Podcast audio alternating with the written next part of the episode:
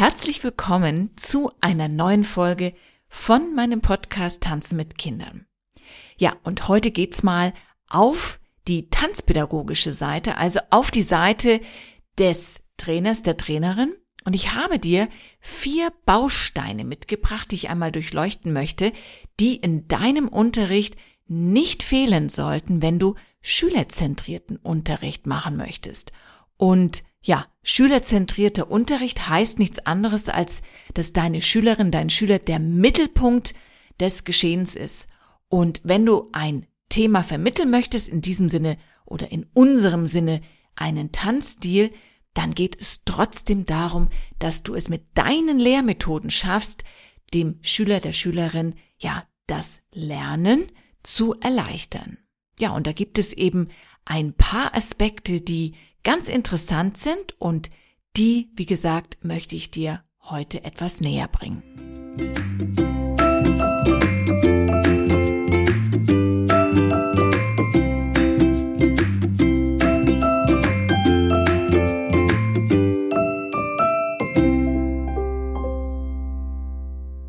Wenn du als Tanztrainer oder Tanztrainerin, als Tanzpädagogin oder Tanzpädagoge ausgebildet wirst, dann liegt dein persönlicher Schwerpunkt innerhalb der Ausbildung oft in der Verbesserung der eigenen tänzerischen Fähigkeiten. Auch wenn das Lehren und Unterrichten, also die pädagogischen Fächer, in der Ausbildung grundsätzlich ja den Fokus bilden.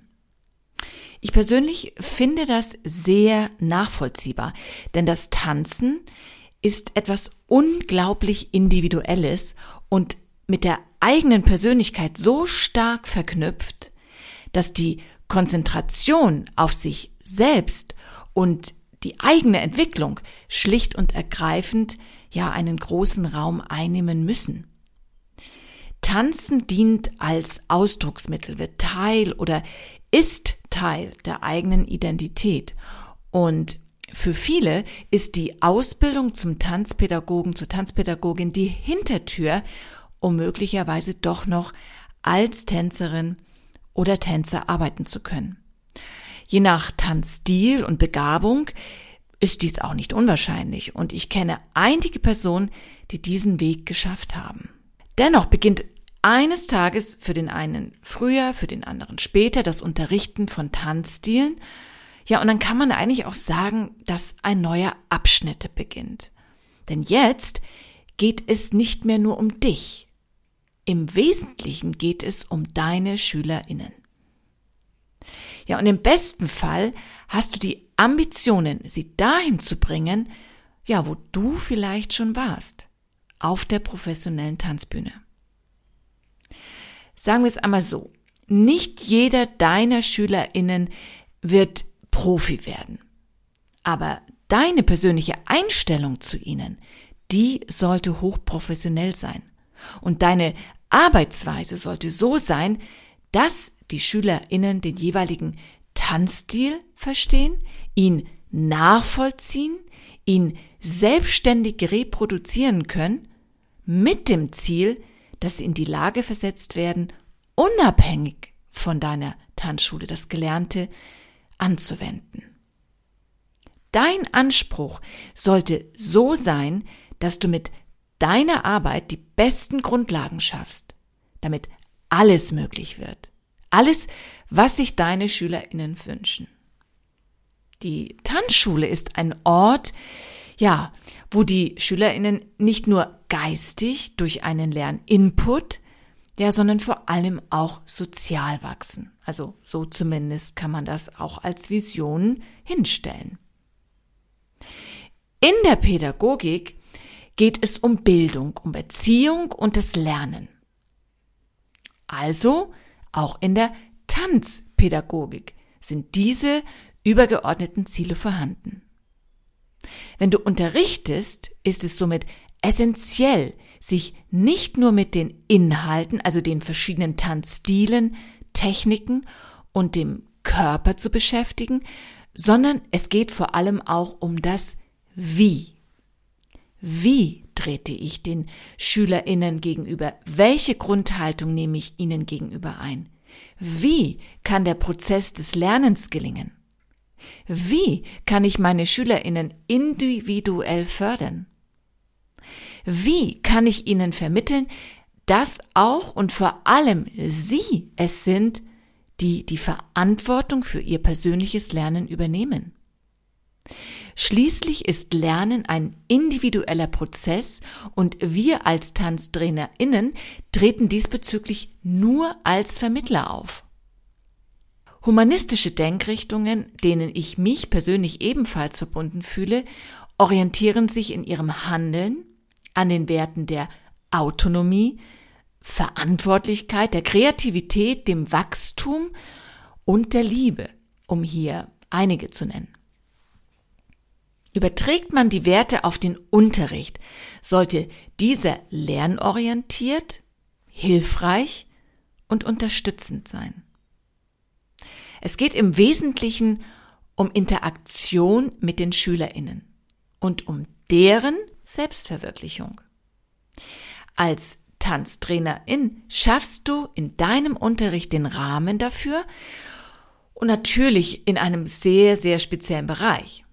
Aber für viele deiner Schülerinnen ist es eines der wichtigsten persönlichen Bereiche, die Arbeit mit dem eigenen Körper. So wie es auch für dich gewesen ist oder im besten Fall noch ist. So wie man das professionelle Tanzen nicht über Nacht lernen kann und viele Jahre dafür ins Land gehen, verhält es sich auch mit der Tanzpädagogik. Ein guter Lehrer zu werden ist ein Entwicklungsprozess. Es braucht Zeit. Durch Erfahrungen, durch gezielte Weiterbildungen und natürlich und vor allem durch den eigenen Wunsch, immer besser zu werden. Mit dieser Einstellung verändert sich natürlich das Verständnis auch für die eigene Arbeit. Werfen wir jetzt einen Blick auf die Unterrichtssituation. Unabhängig von Tanzstil, Alter oder auch organisatorischem Setting. Der Pädagoge Werner Loch, der leider nicht mehr lebt, hat für Unterrichtssituationen folgende vier Fähigkeiten herausgearbeitet, die für einen erfolgreichen Unterricht Grundbausteine darstellen. Es sind dies die Aktivierungsfähigkeit, die Darstellungsfähigkeit, die Kontaktfähigkeit und die Bestärkungsfähigkeit. Die einzelnen Komponenten grenzen sich nicht trennscharf voneinander ab, sondern gehen fließend ineinander über. Um die einzelnen Komponenten zu betrachten und zu durchleuchten, hilft es dennoch, diese Trennung einmal vorzunehmen. Es hilft, um die einzelnen Grundformen des pädagogischen Handelns zu erfassen. Warum also gerade diese und wie übersetze ich dies für meinen Tanzunterricht? Fange ich also einmal bei der Aktivierungsfähigkeit an. Aktivierungsfähigkeit bedeutet, du schaffst es, Aufmerksamkeit bei deinen SchülerInnen zu erzeugen. Dein Unterricht sollte immer ein Ziel haben. Es sollte einen Sinn haben, was du machst.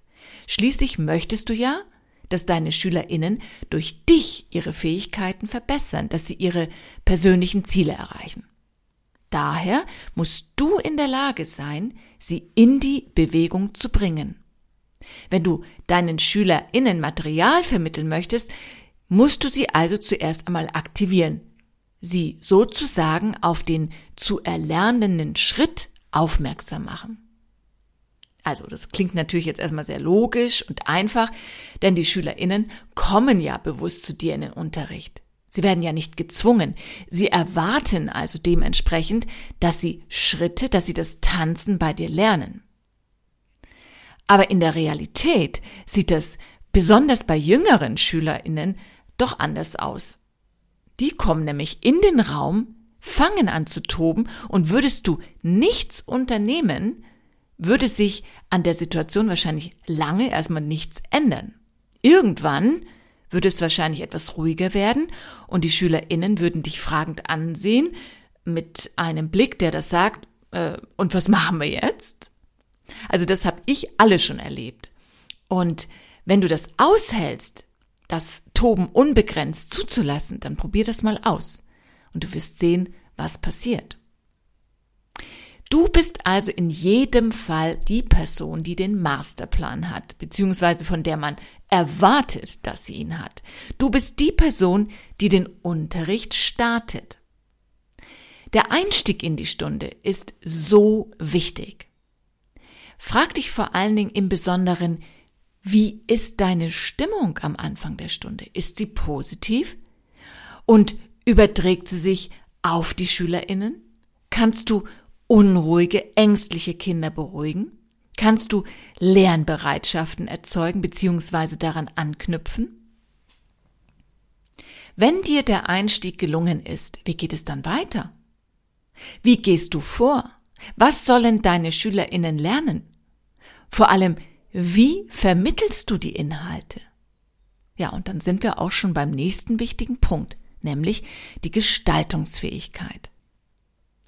Unabhängig vom Lehrinhalt, also ob ich nun klassisches Ballett, Hip-Hop, zeitgenössischen Tanz, Gesellschaftstanz und so weiter unterrichte, gibt es für alle Stunden einen gemeinsamen Nenner.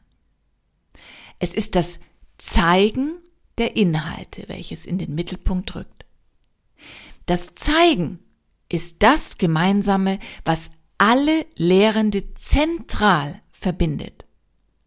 Variabel und unterschiedlich sind die Inszenierungen, die sich um diesen Kern, um das Zeigen drehen. Sind dir deine unterschiedlichen Vermittlungsformen, die du in deinem Unterricht verwendest, bewusst? Wie sprichst du deine Schülerinnen an? Mit welchen Worten erklärst du? Wie gestaltest du deinen Unterricht? Gibst du genügend Beispiele? Bildet das Üben einen Schwerpunkt? Kannst du Inhalte zusammenfassen und repräsentative Beispiele geben? Wie vollziehen sich deine Anweisungen und wie reagierst du auf das Verhalten also die Ausführungen deiner Schülerinnen? Lässt du einen interaktiven Austausch zu? Gestattest du Fragen sozusagen als Umkehrung des Zeigens? All diese verschiedenen Aspekte sind Kernelemente deines Unterrichts. Lernen vollzieht sich nicht direkt. Es ist ein selektiver Prozess jedes Einzelnen. Lehnt ein Schüler, eine Schülerin dein Lernangebot, deinen Unterrichtsinhalt ab, dann musst du es akzeptieren und bestenfalls nach einem anderen Weg der Vermittlung oder nach anderen Inhalten suchen. Brange und Strobel-Eisele in ihrem Buch Die Formen des pädagogischen Handelns haben dies als pädagogische Differenz bezeichnet. Und die findest du immer vor. Es gibt also immer diese Diskrepanz zwischen dem Lehren und dem, was der Schüler, die Schülerin aufnehmen möchte. Die maßgebliche pädagogische Handlungsform im Unterricht ist das Gespräch. Es dreht sich ja immer um ein Thema, also in unserem Fall das Tanzen welches man gemeinsam ausführt. Und von daher ist die Notwendigkeit, in einen guten Kontakt zu kommen, um eine gemeinsame Basis für den Unterricht zu schaffen, essentiell. Ja, und damit sind wir auch schon bei dem Thema der Kontaktfähigkeit.